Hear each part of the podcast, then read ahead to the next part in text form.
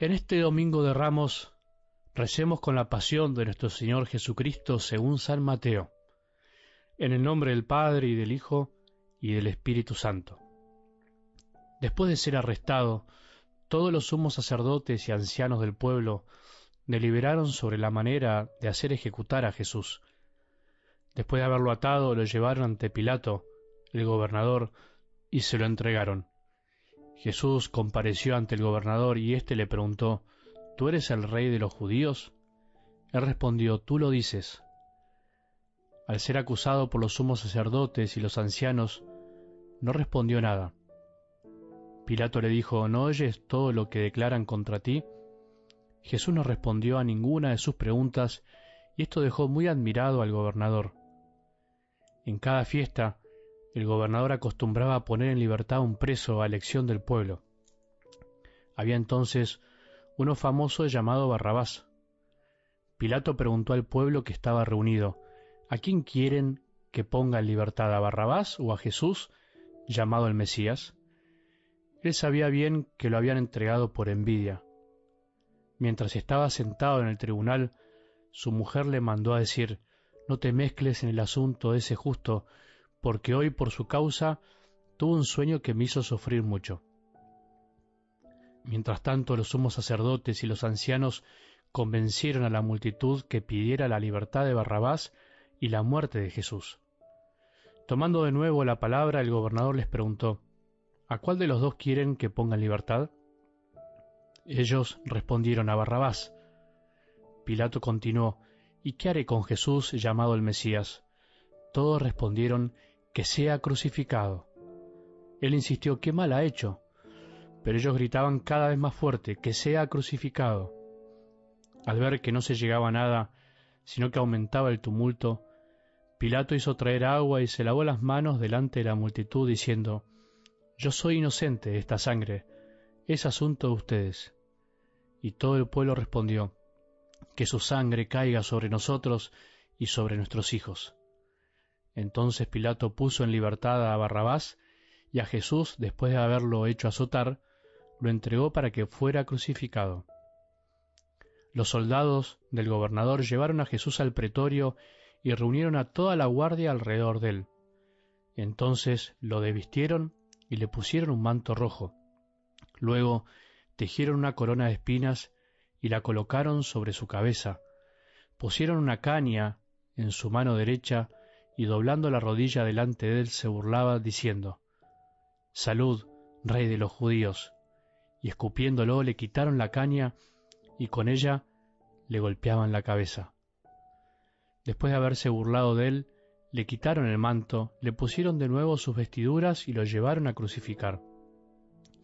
Al salir, se encontraron con un hombre de Sirene llamado Simón y lo obligaron a llevar la cruz. Cuando llegaron al lugar llamado Gólgota, que significa lugar del cráneo, le dieron de beber vino con hiel. Él lo probó, pero no quiso tomarlo. Después de crucificarlo, los soldados sortearon sus vestiduras y se las repartieron, y sentándose allí, se quedaron para custodiarlo. Colocaron sobre su cabeza una inscripción con el motivo de su condena. Este es Jesús, el rey de los judíos. Al mismo tiempo, fueron crucificados con él dos bandidos, uno a su derecha y el otro a su izquierda. Los que pasaban lo insultaban y moviendo la cabeza decían, Tú que destruyes el templo y en tres días lo vuelves a edificar, sálvate a ti mismo si eres hijo de Dios y baja de la cruz. De la misma manera, los sumos sacerdotes, junto con los escribas y los ancianos, se burlaban diciendo, Ha salvado a otros y no puede salvarse a sí mismo es Rey de Israel, que baje ahora de la cruz y creeremos en él. Ha confiado en Dios, que Él lo libre ahora si lo ama, ya que Él dijo yo soy hijo de Dios. También lo insultaban los ladrones crucificados con Él. Desde el mediodía hasta las tres de la tarde, las tinieblas cubrieron toda la región. Hacia las tres de la tarde, Jesús exclamó en voz alta, Elí, Elí, lema sabactaní, que significa Dios mío, Dios mío, ¿por qué me has abandonado? Algunos de los que se encontraban allí al oírlo dijeron, está llamando a Elías.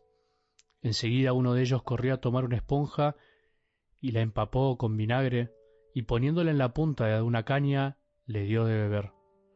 Pero los otros le decían, Espera, veamos si Elías viene a salvarlo.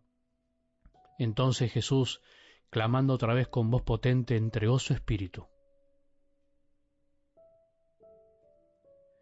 Inmediatamente el velo del templo se rasgó en dos de arriba abajo, la tierra tembló, las rocas se partieron y las tumbas se abrieron.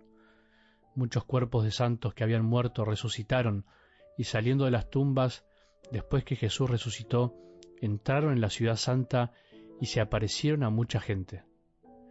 El centurión y los hombres que custodiaban a Jesús, al ver el terremoto y todo lo que pasaba, se llenaron de miedo y dijeron, verdaderamente, este era Hijo de Dios.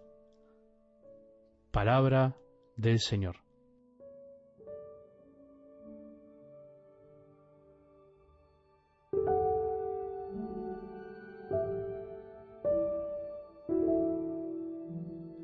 Parece mentira, parece ser que es imposible que los hombres de ese tiempo hayan llegado a hacer tanto mal. Parece ser imposible que el mal llegue a tal extremo. Todos respondieron, que sea crucificado. ¿Cómo es posible pasar de la aclamación, de la alegría por descubrir al Mesías, al que crees que te puede salvar, al que vino a darte amor, a tanta indiferencia, a tanta maldad, tanta ingratitud, tanta cobardía?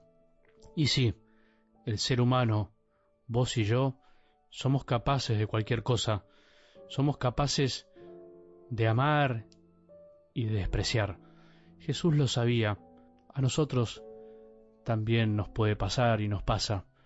No solo tenemos que mirar al pasado.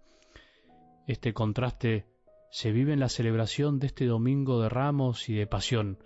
Jesús subió a Jerusalén, dejó que lo aclamen, pero sabía perfectamente que unos días después, el viernes, no quedaría nadie al pie de la cruz, excepto su madre, Juan y algunas mujeres.